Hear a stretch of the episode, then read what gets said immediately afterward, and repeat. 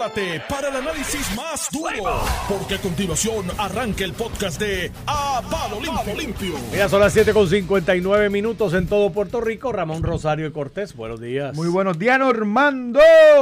Y está aquí con nosotros, señoras y señores, Iván Antonio Rivera y Reyes en su programa. A palo limpio, estamos aquí, estamos vivos. Es casi viernes. Es viernes Huele para a mí. viernes. Es Para viernes. Ramón Rosario es viernes. Es viernes. Mira, ¿Tú vas para la convención? ¿Tú tenías luz? De cabeza. Este, cuando llegué a casa sí, pero lo sé porque me- el sistema me avisa. Ayer se fue la luz en casa. Y te flashea el microondas. ¿Y a ti?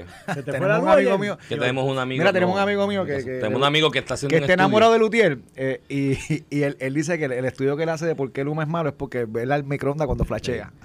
Lo que pasa es que yo hacía eso también antes y te tengo que, bueno, en el área de Santurce, ahí hubo unas mejoras también en esa área. No, pero se está- Pero en el área de Santurce flashea menos el Iván, microondas ahora que, que, antes. Lo que pasó esta semana es, ya tú sabes. No, pero en área Tres de apagones de corrido. Les dejo ahí. De hecho, ahí, Oye, eh, por ¿cuándo- aquí se oyen ruidos de planta. Parece De que planta. también hay ¿Cuándo, problemas. ¿Cuándo es que sale el programa de Pepe Mujica? De ahí está la verdad. Eh, ya hay fecha. Pero tírala. Pero no la puede que decir, no la ley, puede ¿no? decir. Eh, Son pero mira, es una cerquita ya en las próximas dos semanas, no, por ahí, no, por ahí. Yo, yo te conozco a ti de tiempo y sé que le hiciste las preguntas que eran. Es una aportación enorme para el país. O sea, tener la oportunidad de tener un diálogo con Pepe Mojica. O sea, esto es un tipo que está a otro nivel de bendito. Sí. No. Y es quizás poner un poquito de, de contraste, ¿no? Eh, ¿Cómo lo comparas con un- tus entrevistas al político local? Es una pregunta honesta. Te digo, mira, Contesta la la Normando. la Normando le quiere fue- hacer por a todo el mundo, pero no quiere contestar las que uno le La hace. entrevista fue un domingo.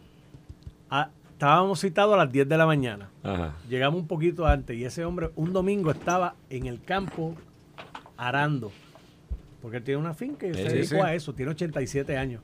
Cuando llega en su tractor montado, traca, traca, traca, traca, traca, traca, No, traca, no, traca. no. O sea, Y la claridad de mente. Y la No, no, espectacular. Y la, espectacular. y, y la, y, o sea, la filosofía, porque yo soy fan de Pepe Mojica y me leo cuánta cosa sale de él y, y la realidad es que es otra cosa, es otro nivel. Yo creo que es la experiencia y los años saberlos valorar, ¿me entiendes? En eso esto y lo vivido, ¿no? Esto es una persona que fue presa también por y hablamos de todo, hablamos un poquito Y de. presi- de presidente. Por eso. Y nada, pero no se la deben perder porque está Sí, sí, bien buena, bien tenemos- buena, bien buena. La tenemos en agenda, avísanos cuándo es. Sí, sí, no, me- ¿Me la puedes fecha, fuera del porque- aire? ¿Me puedes decir fuera del aire? Eh, sí, claro. Está bien, está bien. Sí, porque hay que, hay que separar la fecha, el día, la hora. Pero estamos bien cerquita, bien cerca. cerquita de la fecha. sí. va, a ser, va a ser tremenda aportación, de verdad. Yo creo que hay, hay premios que dan por los programas y las entrevistas. Yo creo que se está apuntado para ahí, ¿sabes? Ya. Alguien, a Puerto Por el Rico- contenido. En Puerto Rico no mucha gente sabe quién es Pepe Mojica, pero pero pero es pero en perspectiva es un político eh, lo que es América Latina, tú sabes, esos políticos que impactaron, ¿verdad? Este, este Eh, que político que, llegó, transformaron. llegó pobre fue líder obrero, ¿no? Y, y sindical. Y en, y en esa bueno, en, en Uruguay hubo su guerra entre izquierda y derecha, su pelea fuerte, o sea, fuerte y se hubo dictaduras, hubo, ¿sabes?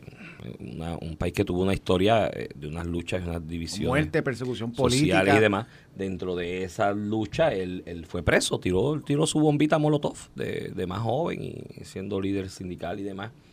Eh, No, no. Sale de la cárcel. Era guerrillero. Se llega, era guerrillero. Era guerrillero. Se Era llega- como si alguien de la FARC se convirtiera en presidente de Colombia. se lle- llega presidente de Uruguay eh, y llegando a presidente de Uruguay llega pobre porque es una persona pobre y mantuvo esa humildad de espíritu y demás y sin un afán de llegar aquí a hacerme millonario y me voy millonario como oye y es una realidad la mayoría de los dirigentes de Latinoamérica. O sea, tú te buscas aquí los más de izquierda y los más, búscate la familia de los de Chávez y los de Maduro ahora y búscate los de los Castro en Cuba, y cómo viven eh, alrededor del mundo. Y salen asquerosamente millonarios. Este salió de ahí, se fue a su finca a seguir arando y haciendo su cosa sin ese. Y le hizo una. Digo, hay otras cosas también. Uruguay tiene un sistema educativo de avanzada, yo admirable.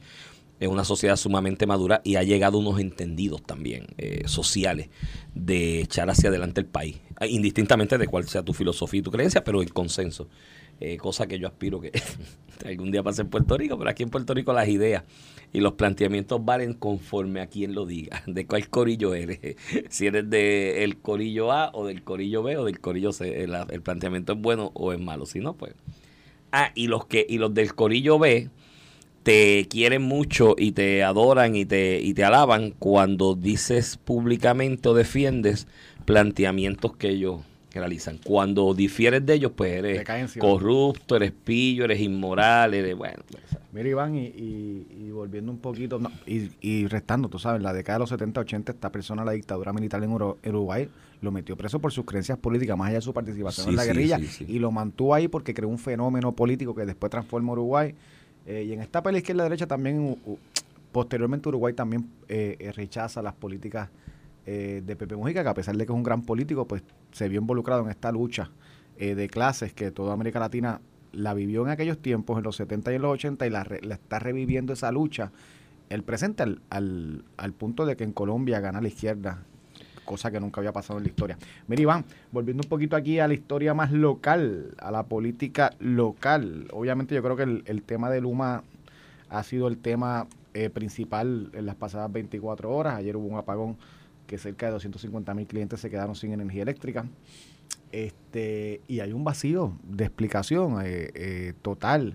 Este, el gobernador dijo que le, le dio instrucciones a Luma, por lo menos en los, publi- en, en- en los medios públicos, diciendo que tenían que resolver la situación cuanto antes.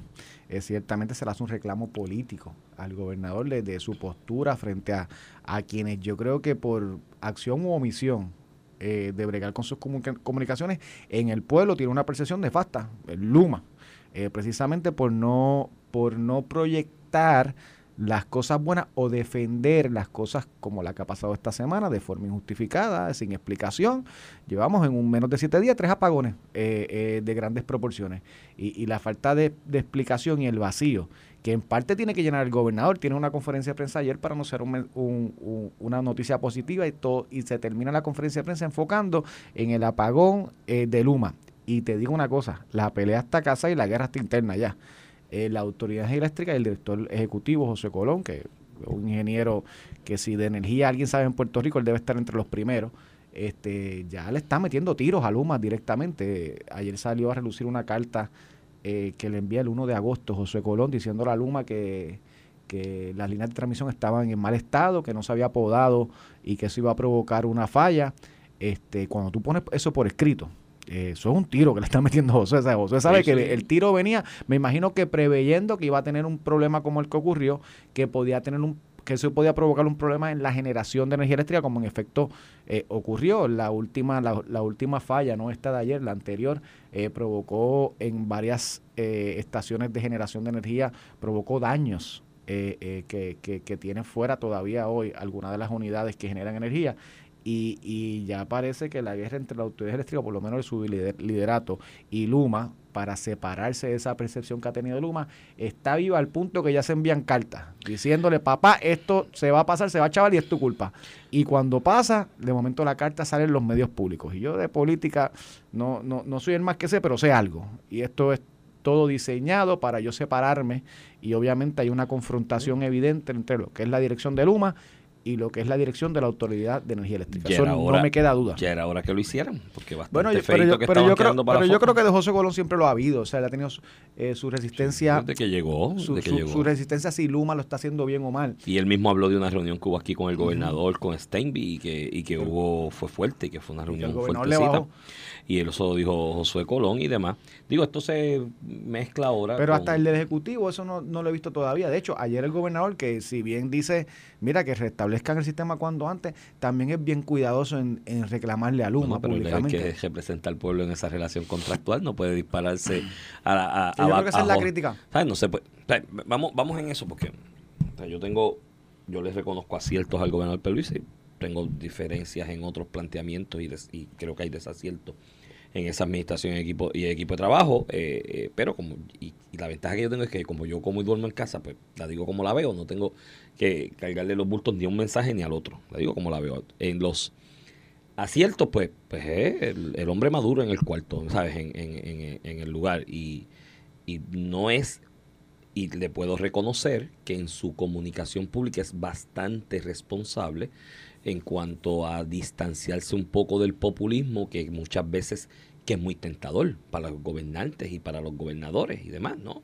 Eh, sin dispararse esas frases populistas para que todo el mundo lo aplaude, para que un grupo lo aplaude y le diga, ay, qué bravo eres y eres el mejor. ¿sabes? Este, eso en el área motivacional y de tratar de unir y, y, y, y acopiar el esfuerzo del país hacia echar hacia una dirección, a veces es bueno, esa efusividad y demás, pero en áreas así como esta, que es una relación contractual del pueblo de Puerto Rico, porque por si acaso, este contrato con Luma y de la eh, darle la administración de la administración de la distribución de energía y servicio al cliente y otras áreas a una entidad privada eh, fue un contrato realizado por las entidades democráticamente electas y legalmente electas por el país, ¿no? Y se aprobó por esas entidades, por lo tanto es un contrato del pueblo. Eso es como los bonos, que todo el mundo, ay, no paguen los bonos, ay, los bonos, ay, que los bonistas. Eh, fuimos nosotros eso fue la gente que le delegamos el voto. y en la teoría, y en la teoría esta, pues le delegamos a ellos coger esos chavos prestados. Y en esas condiciones. Y se fue a quiebra y gracias a Dios que apareció esa ley ahí de última hora, porque esto era lo que iban a hacer en embarcarte la cuenta y que puedes bajarle un poquito a la quiebra, a, la deuda. Después a los que prestaron le dicen buitre, olvídate el buitre, el que lo gastó, ¿quién fue? ¿Quién fue el que lo cogió y lo gastó? No, no, pero es que yo estoy claro que los buitres en el, en el, en el ecosistema financiero son necesarios como en el ecosistema pero biológico. llaman buitres a todos, tú sabes, es como que el que me prestó, el que te prestó, te prestó, confío en ti. Esto de la contratación de Luma, pues el pueblo de Puerto Rico. Y él, como representante quizás dentro de los que una colonia puede dar, tú sabes, como principal representante del pueblo de Puerto Rico en esa relación contractual, tiene que ser cuidadoso lo que dice. Porque si él coge y adopta el discurso de Figueroa Jaramillo, del discurso del amigo Luis Raúl, saludos a él, que lo apreciamos y lo queremos y espero que salga electo por acumulación, que va a ir por acumulación. Para representar a Lutier y los sindicatos que, salga electo. Que es un nicho. Pues es un nicho, y, la política se alimenta de eso, de que hay distintos sectores que eligen su gente y Luis Raúl y él lo sabe. Y él lo y, sabe. Él lo sabe y, ha sido un buen representante y sería un buen representante del sector y el mensaje que sea. Si Luisi adopte ese discurso a boquejarro y dice, pues que no sirven, este contrato es leonino, ya de por sí está haciendo unos planteamientos que si eventualmente lo que tiene que ocurrir en este país es que se le cancele el contrato a Luma y traer otro administrador, ya ahí esas expresiones son evidencia. Eventualmente para decirle, a ver que tú tenías un ánimo prevenido ya de cancelarme esto por vocación política, no, por eficiencia. Y eso lo puede hacer y Raúl, cláusulas penales y demás. Que es un representante del distrito 2. Por eso, pero el gobernador, no, por eso es que te digo que siendo el máximo representante tiene que ser cuidadoso y en ese aspecto pues yo pero reconozco eso. eso implica que tu ejecutivo no sea más activo y más fiscalizador. Y a lo mejor lo está haciendo. Fíjate que no, te estoy diciendo ni que lo está.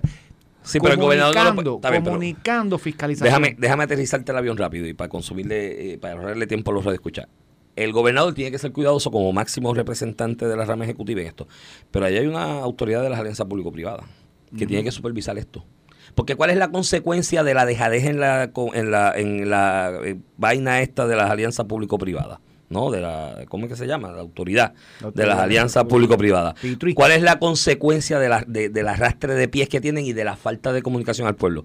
Que ya tú tienes a Tatito como el último atisbo de resistencia de la, de, la oposición en el país diciendo, no, no, no, no, no, espérate, aquí hay que revisar esa ley. Conmigo no cuenten conmigo no cuenten para ninguna otra, porque si con él, y esa es la consecuencia directa, y ya es hora de que el gobernador, dentro de ese cambio que se aparenta, se está dando en el Ejecutivo, de que mira Luma, te tienes que poner al día porque es que estás fallando definitivamente y, ah, y por si acaso, paréntesis, hay áreas de Luma que han mejorado, ¿sabes? Porque también hoy a, Tatito, a Tatito esta mañana y dijo, es que no hay una sola cosa que se le pueda señalar como acierto. Tatito, te quiero, te aprecio, pero en esa difiero.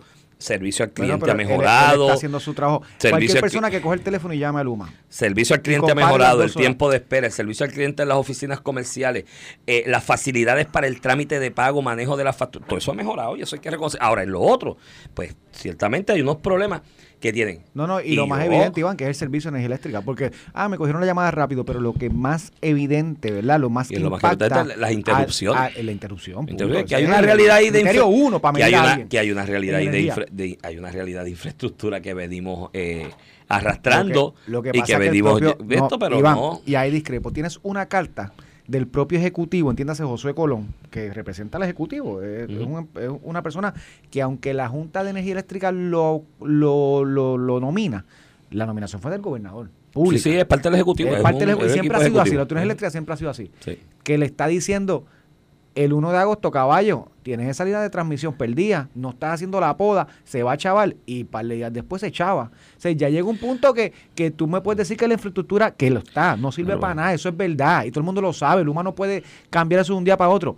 Pero cuando tú tienes el propio ejecutivo diciendo que tú no estás dándole el mantenimiento adecuado bien, pero y después tienes a la misma Luma, que lo aceptó ayer, que uno de los apagones fue precisamente por eso, por, por, por, por la maleza. Pues ahí falló, y qué esa es bueno que lo culpa, reconoce, pues, esa es ¿y va- culpa, Esa es tu culpa, Luis, lo acabas- de él. Acabas de hacer, hacer la mano. esa es tuyita. Esa es tuya. ¿Y, qué va- ¿Y con qué proyecto yo que voy a hacer como gobierno? Ah, Tiene que haber una penalidad, tiene que haber una sanción, una chavaca, al- algo tiene que haber. O sea, una reacción tiene que haber Mira. y yo creo que ahí es que se queda el vacío Aquí- que como ejecutivo se está haciendo. Aquí, aquí dijo el, el- el- el ingeniero Tomás Torres Placa, eh, que es representante del consumidor en la Junta de Gobierno de la Autoridad de Energía Eléctrica, que ya era evidente que el Luma no, no sirve, que ese contrato hay que cancelarlo, que no cuenta con el personal y con la pericia y la técnica para y, o el conocimiento técnico para administrar el sistema de energía eléctrica en Puerto Rico. Hay unas preguntas que porque eso yo, eso es fácil.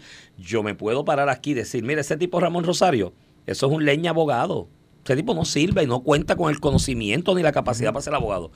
Pero no me dejes con eso, porque eso es, me tienes que decir, mira, el tipo, y que no es tu caso, te estoy usando ejemplo para no usar Sí, otro. sí, sí, sí. De hecho, hay que- para no usar un abogado malo de verdad. No, no, eh, aquí hubo uno que se, se Ya, da ya, golpes de pecho por ahí No, que no, salió No, lo cojas personal. que salió que salió por televisión y no sabía presentar Úsame a mí, no úsame sabía mira no un abogado que no sepa presentar prueba que no sepa presentar evidencia que no se conozca las reglas de evidencia que no se conozca las reglas yo te voy a decir la lista de Deja de hablar de Rodríguez Bancha, habla de mí, cógeme de ejemplo yo no dije yo dije nombre Habla de mí, hablando de ti de yo digo Ramón Rosario es un mal abogado porque no sabe de evidencia no sabe presentar evidencia no sabe objetar En no- este caso no sabe esto. contrainterrogar no sabe llevar un directo no sabe entonces yo digo eh, pe- pero decir que es mal abogado porque pues, Pero- cuando Tomás Torres Placa dice eso, me tiene que contestar. ¿Cuál es el personal que necesita Luma que no tiene? Ah, porque tú eres el representante del consumidor en la Junta de Gobierno de la autoridad. Se supone que tú, tú ya lo estudiaste y lo analizaste para irte por los medios a hacer esta expresión. ¿Cuál es el personal que se necesita? Dime, Luma tiene este personal, necesita esto, esto que no lo tiene. Necesita 25 Dos. senadores en tal región. Exacto. Eh, eh, ah, que, un eh, pues sí, que es evidente, porque lo dijo aquí el representante del consumidor, es evidente si hubo un fuego ahí en una subestación en Fajardo. Eso No. es culpa de Luma. Ok, no ¿por qué es culpa de. Luma? ¿Cuáles fueron las causas de ese incendio en la subestación en Fajardo? ¿Es atribuible a Luma? Ay- ¿Fue falta de mantenimiento? Si fue falta de mantenimiento, ¿cuál era el mantenimiento adecuado que había que darle? ¿Cuál era el schedule de mantenimiento que se tenía que tener? ¿Dónde fue que se falló? ¿Cuál fue el... Este? Ay, no, porque es que aquí, mi hermano, la mala Pero eso es costumbre... La mala costumbre. Y tiró de la baqueta en barro mundo y no, y no- y entonces, la, la, que es un problema de la educación, que, y sigo con esto. La sociedad en general se conforma con que cualquier gamberro o gamberra se pare en un micrófono o se pare en una cámara de televisión y diga, es que esta gente no sirve por esto. No, pero es que dime, ¿por qué, brother? Explícame los pero, Iván, y eso es parte del, del populismo que llega también a eh, Torres Placa, a quien yo conozco y aprecio, con las diferencias que pueda tener, es salió es parte de la Junta de Energía Eléctrica.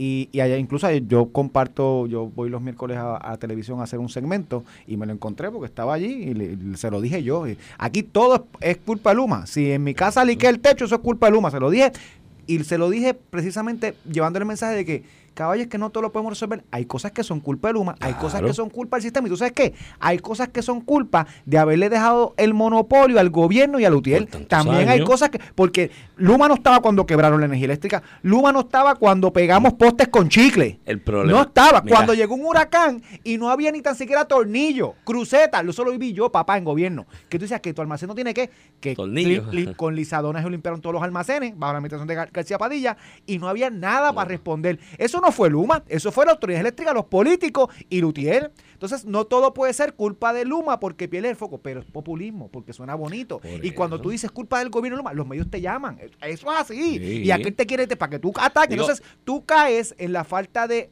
honradez de decir cuando es strike, cuando es foul, tú no puedes intervenir en un medio y decir que Luma tiene culpa de todo sin reconocer que el servicio al cliente hoy es mejor, que tú en dos minutos te coges la llamada cuando antes eran dos horas.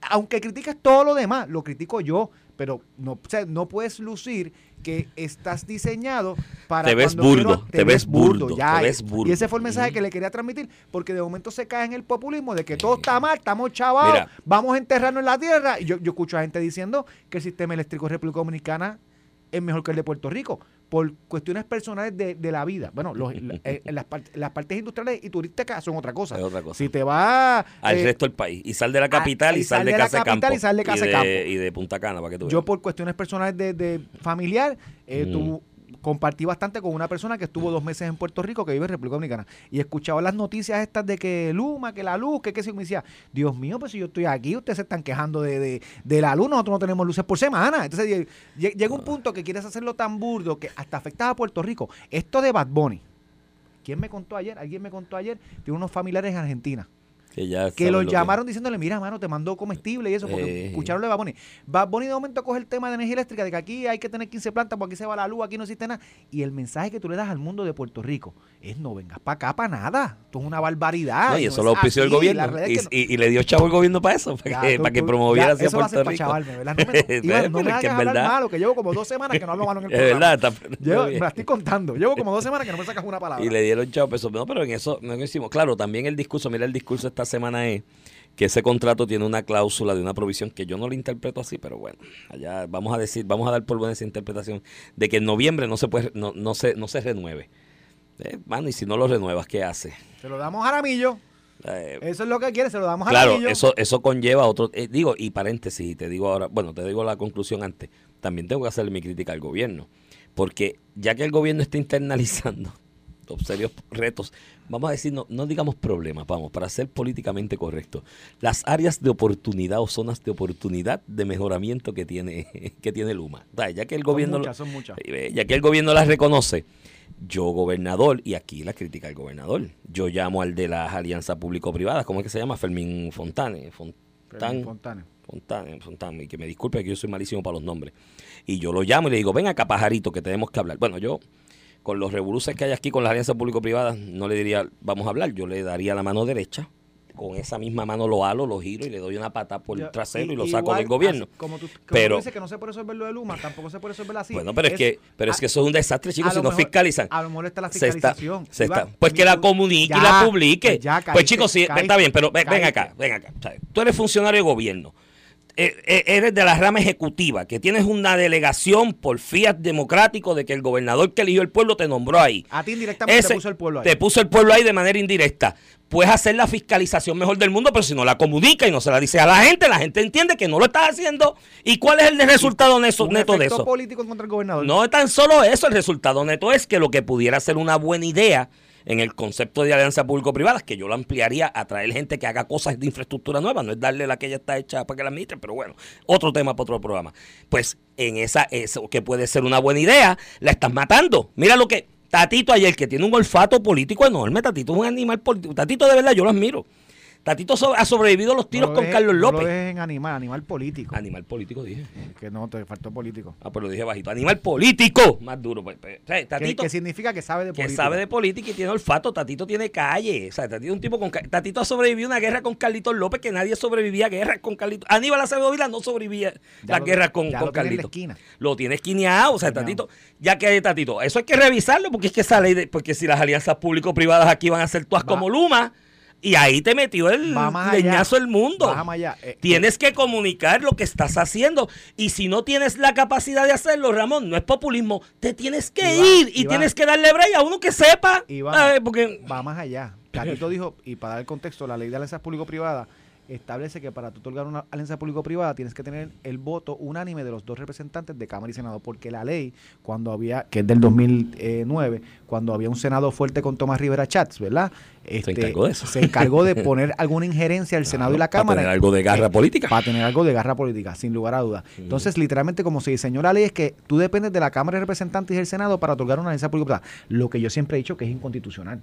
Y bajo la decisión de la Comisión Estatal de Elecciones del presidente, más claro está que es inconstitucional. Esto es una función del Ejecutivo en la cual se inmiscuye el legislativo, como no se permitió que el presidente del Tribunal Supremo, del- de, la Comisión Estatal de Elecciones, lo nombrara el Tribunal Supremo porque es una rama haciendo la función de otra. Eso así. Eso es separación de poderes clásicos. Yo siempre he dicho que eso es inconstitucional y creo que después esta decisión más inconstitucional. Claro, Pero entonces se amarra de eso para decir, como tiene el olfato político que tú dices, y Luma está en la esquina arrodillado, y el y yo me voy a oponer, yo voy a ser el salvador de que más alianzas público-privadas se hagan en el sistema de, de energía eléctrica. Y con eso pues se monta en la ola eh, política, en un tema eh, que es simpático para él y antipático para el Ejecutivo. Mira, ahí está la mente maestra ya. Mira, vamos a la pausa. El amigo Mira. que tenemos en común que nos escribió, que cuenta las veces que él flashea el microondas, que nos dé el boscoal de cómo va esta semana. Abraza. Mira, eh, cuando volvamos, vamos a la, a la entrevista de Pedro Pierluisi en el Nuevo Día. Te interesa. Oye, primera plana y todo. Papá, interesantísimo. Tres Ah. cosas ahí que hay que Hay, analizar. reco- hay reconciliación. vamos a la Vamos pausa Estás escuchando el podcast de A Palo Limpio de Noti1630. De regreso aquí a Palo Limpio por Noti 1630, edición de hoy. Eh, jueves. ¿10 y qué?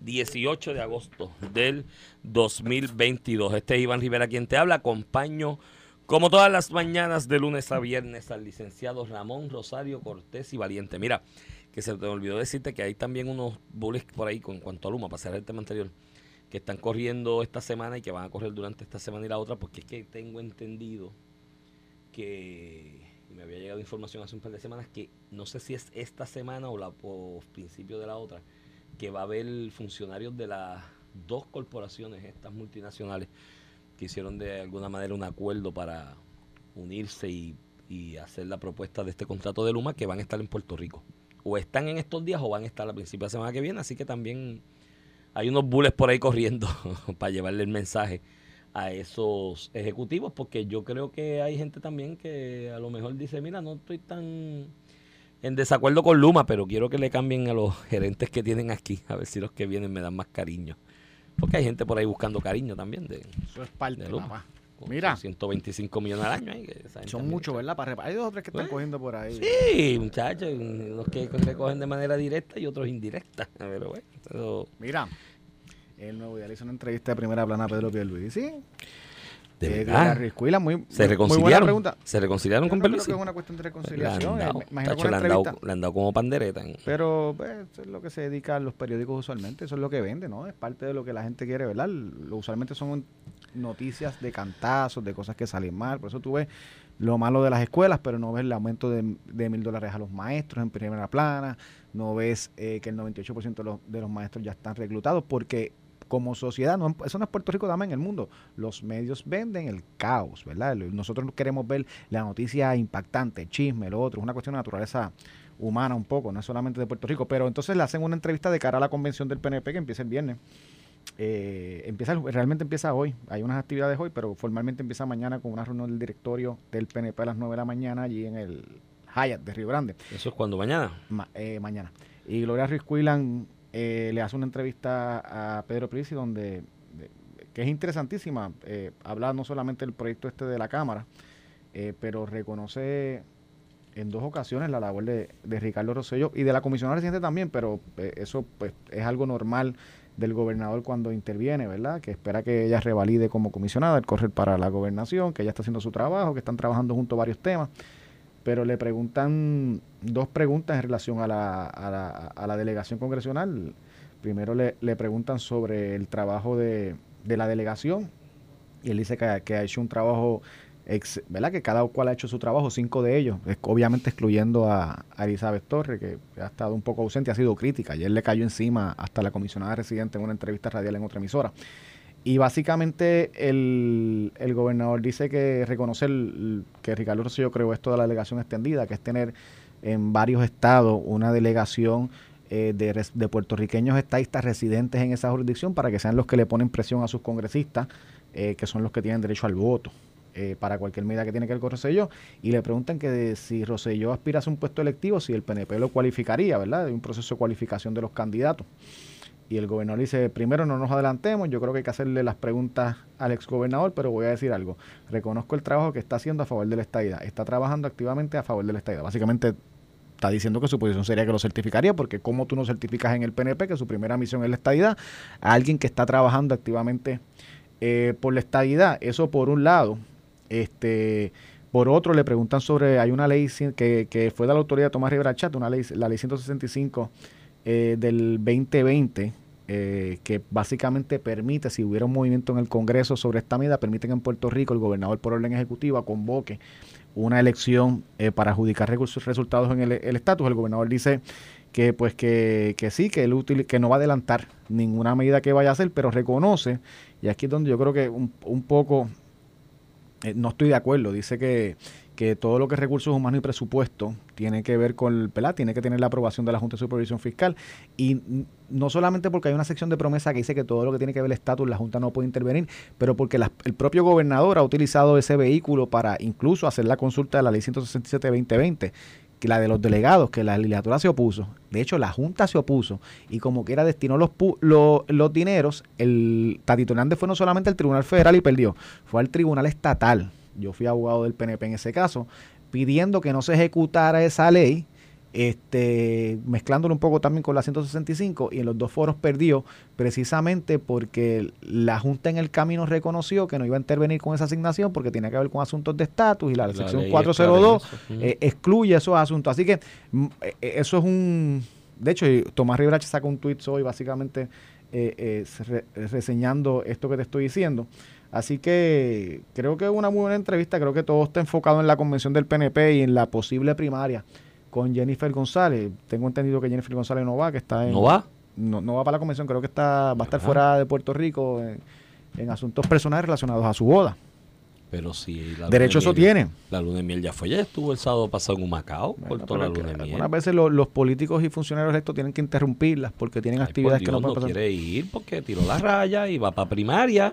Yo y no si creo. va allí a la, va- con- si va a si la va para la- convención, la gente le va a pedir para unidad. Si fuera para la primaria, con más razón tiene que ir a la convención. Bueno, y demostrar que- fuerza porque Pedro se le va a quedar no, con aquello. porque mírate cómo yo lo veo y me imagino que Los vacíos se llenan o otros los llenan. Acuérdate de eso, los vacíos se llenan Los o vacíos de liderato alguien los llena. Entonces, eh, yo me imagino que algún genio de su entorno le dijo, no vayas para allá porque Yo no, si vas no creo tienes que sea el caso. si vas, sí, yo te apuesto peso a morisqueta que sí, muchacho, eso le dijeron, mira, no vayas para allá, porque si vas, la gente te pide unidad, tienes que agarrarle la mano a Perluisi y levantarla así, como hacen siempre, que se metan en la tarima y se levantan las manos así, y agitan los brazos. Yo, insisto, entonces PNP empieza no va a todo tener, el mundo a el gritar PNP allí. no va a tener primaria. Ey, tacho, ese almuerzo te lo gana hace rato. Y empieza la gente a gritar allí, cuatro años más, cuatro años más. Entonces, todos esos videos corren, esas fotos, y le dicen, si haces eso, le estás dando un endoso indirecto. Porque decir que asuntos personales de la boda, pero si ya estuvo la semana pasada, eh, ya estuvo la semana pasada en Humacao, que me extrañó. Yo dije, ay, viene, la boda se cortó a mitad, y yo se la digo, la luna miel y demás. Y entonces, este, digo, yo no sé, a menos que ella vaya a ser un partido estadista distinto al PNP, porque si es la convención del PNP, tú aspiras a ser, ven acá, en el mi- 2008, que Luis Fortuño aspiraba a ser candidato. ¿Y quién era el otro? Pedro Rosselló, era el otro que aspiraba en el 2008 a ser candidato.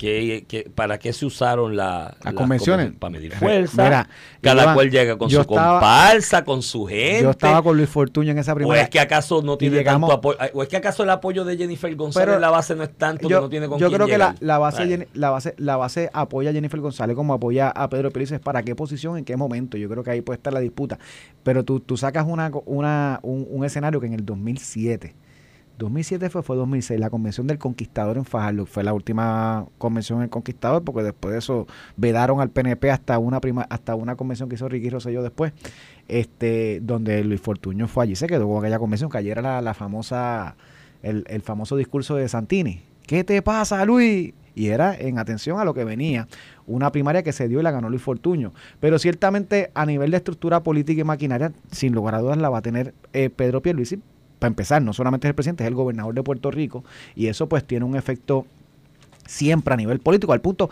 que nunca se ha retado un gobernador que ha decidido correr. Sí, es más, hasta García Padilla, que por lo menos en los números estaba bien retrasado eh, para una reelección, si García Padilla decidía correr, a lo mejor no prevalece en elección general, pero muy mm, hubiera sido muy raro, o por no decir imposible, que otra persona, incluyendo David Bernier, lo retara a la posición porque el, pues, el gobernador tiene una estructura, es presidente, se le reconoce en parte que no lo deben, no lo deben retar para no solamente afectar el partido, pero para, para no dividir un partido electo y afectar una posible elección. Así que, de verdad, no lo veo. Parece que Pedro Prisi ha decidido ya correr y me imagino Jennifer González con la edad que tiene eh, y, y con el apoyo que tiene en el PNP, lo sensato, lo, lo, lo, lo que manda el libro político es, es- es revalidar como comisionado residente y buscar tal vez una la gobernación en otro cuatrienio. Los signos dicen otra cosa. Sí, pero Iván, pero los signos siempre van a decir algo. Y, y- y esa primaria, digo, vuelvo y te repito, si es la intención de ella, que yo creo que sí, más que evidente, las expresiones, el distanciamiento de Pierluisi, yo creo que un evento como una convención de partido, donde ahí tú tienes, mira, los funcionarios de, de colegio, la- los delegados que de, en asamblea deciden cosas, ¿no? Ahí tienes eh, los más, bueno, el, el core del corazón de rollo lo tienes ahí, que a la larga son los que mueven los engranes de la maquinaria política. Pues tú tienes que darle cara, esa es mi impresión, no sé. Digo, a menos que sea que pero- los van a coger de sorpresa. pero hay gente que se le excu- estén diciendo a los de gente que- Perluisi, que... le estén diciendo a los de Perluisi, no vamos, no vamos, para que bajen la guardia y de momento ella aparezca allí de sorpresa, Ya. va, y con las comparsas y, no- y el grupo de alcaldes que, que, que la apoya, ya tiene un grupo de alcaldes ahí, de, de- de hecho los que responden a Tomás Rivera Chat, y esencialmente que están dándole espacio ahí en sus respectivos municipios para que vaya a campaña, eh, a Yo menos no- sea eso, que así. sea llegar de sorpresa y llegue allí No. con su comparsa y no, no lo veo así. Esto se combina, Con. Jovín tocando las Ye- panderetas. Jovín, están de alguna mierda, déjalos quietos. Pero Se acaban de casar. pero a lo mejor llegan allí y Jovín toca Pues llegan y se reciben. Si, si es la comisionada residente, la vicepresidenta Es del que no me hace, hasta ahora no me, no me cuadra. Voy a primaria voy por- y no voy a la convención, no me cuadra. No, no sería la, primera vez que un político de alto relieve se, se excusa de una convención. ¿Tú sabes quiénes se excusaron? Todos los líderes políticos que se excusaron de una convención. No me venga con la del Partido Popular porque no hay. Sea, todos se excusaron porque no hay. No, ese chiste no, no aplica. No aplica aquí, no hubo. Mira. Pero vela del año que viene. Oye, Oíste, a- hablando- vela la del año que viene. hablando de procesos, buena la habla- del PPD. hablando de procesos internos, hablando de procesos internos y, y, y- y las próximas elecciones, este, mano, Trump, Lee Cheney, la hija de, Cogió una pela. de Cheney, cogió Cogió una, una paliza. Pero cuando cogió una pela, te O sea, digo que la hija de Cheney, esta gente es el establishment, En Wyoming. el establishment del Partido Republicano. Este, léela, léela ahorita, está, está curiosa.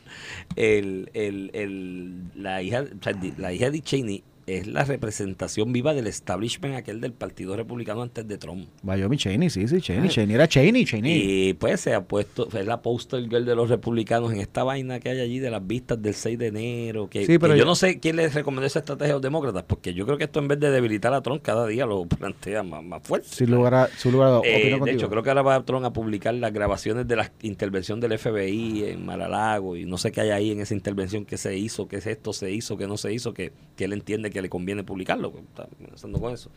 El asunto es que, que ella es la poster girl de, de, de los del antitrump, del del antitrump, antitrumpismo. usando una republicana que en esa En y, Wyoming, que- y Trump le hizo la guerra de frente Tú con sabes una que- candidata que cuando tú la oyes hablar tú dices ay Dios mío postura y unas cosas que Hitchman. Y le, mucho y de- le de ganó ese- 66% No, no, le a paliza. 28, le duplicó sus votos. Una paliza, entonces mucha gente dice no, porque Ron DeSantis sí va a hacerle frente a Trump y lo va a arreglar. Pero sabes Es que, aquí se mezclaron Ron varios factores. Ron DeSantis si no es porque Trump interviene en esa elección, perdía con el señor este que corrió por los demócratas, eh, que Pa- luego lo cogieron ahí con Eh, droga y En, cuestiones. en Wyoming, eh, ahora mismo hay procesos primaristas alrededor de todo Estados Unidos porque viene la elección en noviembre. Y en Wyoming vino la, la elección de Cheney, Liz Cheney, que es la hija de, de Cheney, el, que, que- de la administración de Bush. Secretario de de la administración de, de Bush este y un reconocido republicano conservador. Sí. De hecho, Wyoming es de las jurisdicciones más conservadoras que hay en Estados Unidos. Hay como 300 mil inscritos en el Partido Republicano y como 30 mil inscritos de en, hecho, era en el Partido Demócrata. No le digan a nadie, Dick Cheney en la administración de Bush, hijo, eh, mandaba más que Bush, ¿oíste? Dicen que cuando Dick Cheney cogía el teléfono. Bueno, que es que es un tipo, un era un tipo súper respetado. Anyway, este, eh, de hecho, de los 10 que votaron para el proceso de impeachment y todo de Trump, 8 están fuera. 4 perdieron primarias, 4 no corrieron, decidieron no correr y 2 se salvaron. Y, y, y, y Trump ha estado en esta cruzada de limpiarse a todos los que se ve y proyectándolos como traidores. Aquí que es lo que voy, no lo veas alejado de Puerto Rico. Ahí se fue Mike cuando, Pence. cuando ahí se, cuando tú empujas, ¿verdad? Cuando dentro del partido, y este fue el gran error, yo creo, que de Liz Cheney. Liz Cheney pidió un voto a demócratas independientes por ella, que fueran a la primaria para derrotar a Trump. O sea, tú le estás diciendo eso a los republicanos de Wyoming.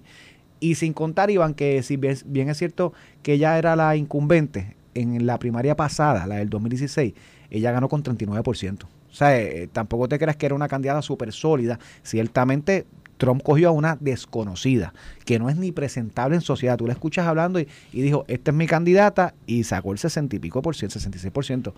El que lo que te demuestra es que en el Partido Republicano ya se está peleando hasta la línea del Partido Republicano, es el partido de Trump. Y en ciertas jurisdicciones Trump tiene un control absoluto, al punto que dice a la hija de Cheney, derrótala votando por esta. Y la proyecta como, como traidora al Partido Republicano al conceder la victoria de, de, Great Light, que le decían, eh, la gran mentira que le decían a lo que Trump decía que las elecciones se la habían robado. y, y, eso te demuestra la fuerza política eh, que tiene Trump y el problema que tiene el Partido Republicano de cara a una elección general. Si bien es cierto que el Partido Demócrata también lo tiene, este todavía el Partido Demócrata no tiene un candidato sustituto de Biden. Eh, Biden en los, en los números, más allá de la edad, más allá de la edad, los números de apoyo son los números de apoyo, aunque esté saludablemente bien y no tenga problemas de memoria ni nada como se ha visto últimamente, sus números no están ahí. Y Kamala es lo mejor que le puede pasar a Trump, porque le da la oportunidad de, incluso coger gente de centro en el Partido Demócrata y Republicano a su favor. ¿Por qué? Porque Kamala es una candidata tipo Bernie Sanders, socialista de izquierda. Que al vicepresidente y puede hacer más contraste. Al vicepresidente siempre le atribuyen los desaciertos del presidente. Es una realidad, se los atribuyen por, por antonomasia. Eh, la cosa está difícil, pero no es para el Partido Republicano nada más, ¿viste? Es para el país completo, para todo Estados Unidos. Eh, a mí no me extrañaría que Trump gane una primaria del Partido Republicano. Es más, no me extrañaría de que si él dé el paso al frente no haya ni primaria.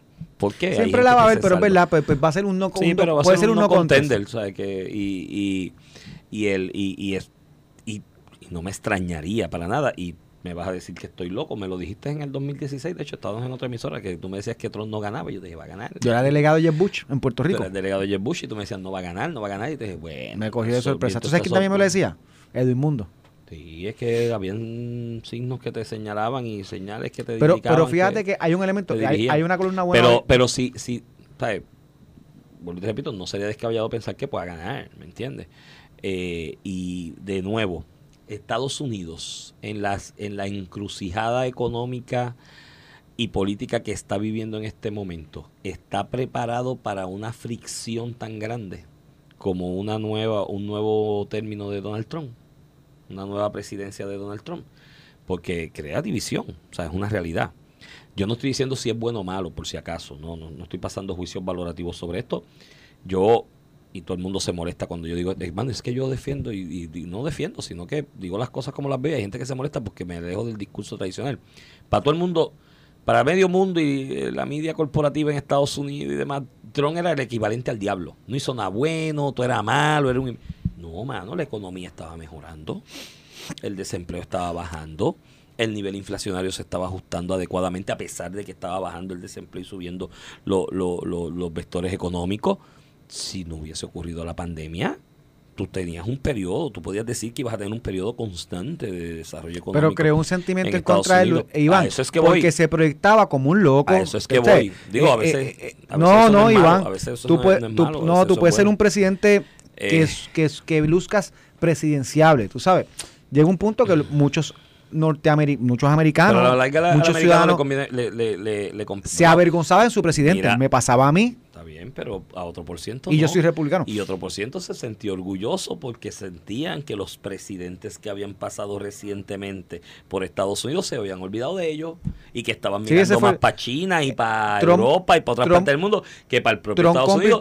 Y, esa gente se sentían sin una sin una voz que levantara sus inquietudes. El tipari en sus seguidores y lo alargó. Y eso es un sector grande sí, sí, sin lugar a dudas. O sea, es un sector importante que nadie puede eh, menospreciar y más aún es el sector productivo de Estados Unidos. ¿sabes? Que mucha de esa gente, tú te vas al Midwest y demás, son los agricultores que producen la comida. o sea, esos son los que crían las vaquitas. no te vayas así, también tienes California, Costa del Este, que son demócratas por, porque son demócratas de, toda la vida. Que, son, porque sociológicamente California opera de esa manera, pero vas un poquito más a la derecha en el mapa, ¿no? en, Estados Unidos y te encuentras a Nevada, Arizona, Montana, Dakota, Minnesota, eh, Missouri. Lo irónico es, Iván, y, lo, veo, lo veo más asociado a la cuestión esta de, ser latino y sentir y de ser y sentir de algún de alguna forma que Donald Trump discrimina contra los hispanos. Claro, y es este, un electorado creciente. Pero cuidado también Cuidado también porque Pero- mi experiencia en Estados Unidos es que muchos emigrantes que ha subido desde Venezuela, Perú, Bolivia, que fueron huyéndole, como ellos dicen, al fantasma del comunismo y, llegaron a Estados Unidos.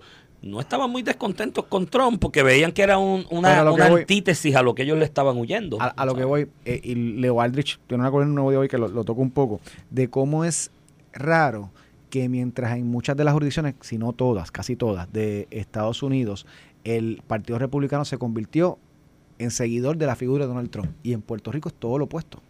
De hecho, al punto que Jennifer González renunció a la presidencia y se apartó un poco Sí, de cara a elecciones. Pero- y, se lo atribuye, hispanos, y se lo atribuye a lo de los hispanos.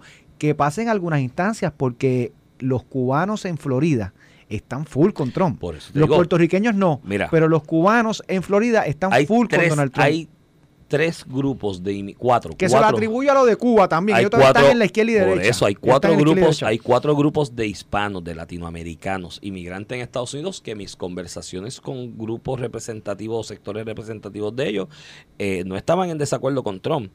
El cubano, el venezolano, el boliviano y el peruano. En el, de hecho, en el área de, de DC que estuve recientemente, hay mucha empleomanía de peruanos. Y no es que estaban muy distantes de Trump, porque veían a Trump como una antítesis del socialismo y ese fantasma del comunismo. En Puerto Rico lo que pasa es que hay una realidad, Ramón, ¿sabes? Aparte de aquí de Noti1 y alguno que otro medio de comunicación, el resto de los medios de comunicación lo que hacen es mimetizar lo que pasa en los medios de comunicación de la costa este de Estados Unidos. Entonces, imagínate, esos medios de comunicación de la costa este de Estados Unidos que estaban dándole a Trump como pandereta todo el tiempo y aquí lo repetían todo el tiempo, pues obviamente va a haber un sentimiento eh, en, esa, en, esa dirección. Así que, que es interesante. Yo, Dios mío, qué complicado se ha puesto el mundo y la política. Eso es Es parte. interesante en este momento. Mira. Mira. pues éxito en la convención de ustedes. Oye, ustedes no anunciaron eso, va a ir mucha gente. Sí, lo anunciamos. No, no, Yo las taquillas se vendieron antes de que Carmelo lo dijera públicamente. Qué Esto bueno, es true story. Qué bueno estar en el La- gobierno. la- las taquillas y las habitaciones. y que bueno, bueno, pero en gobierno estaba el Partido Popular y no te creas que No, han se movido mucho en sus se convenciones. daban buenas Ah, las que tú fuiste hace 10 años, 20 años. Las primeras, las primeras de Aníbal, que fue Pero que- ya, ya, que- ya, que ya, merma- ya ha la- mermado la participación en estas actividades.